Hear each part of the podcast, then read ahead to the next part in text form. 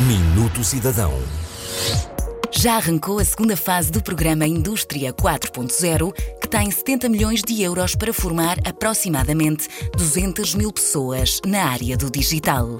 Este é um programa que potencia o desenvolvimento da indústria e dos serviços nacionais na era digital, promovendo também as empresas tecnológicas portuguesas no contexto internacional através de associações empresariais e do IAP-MEI.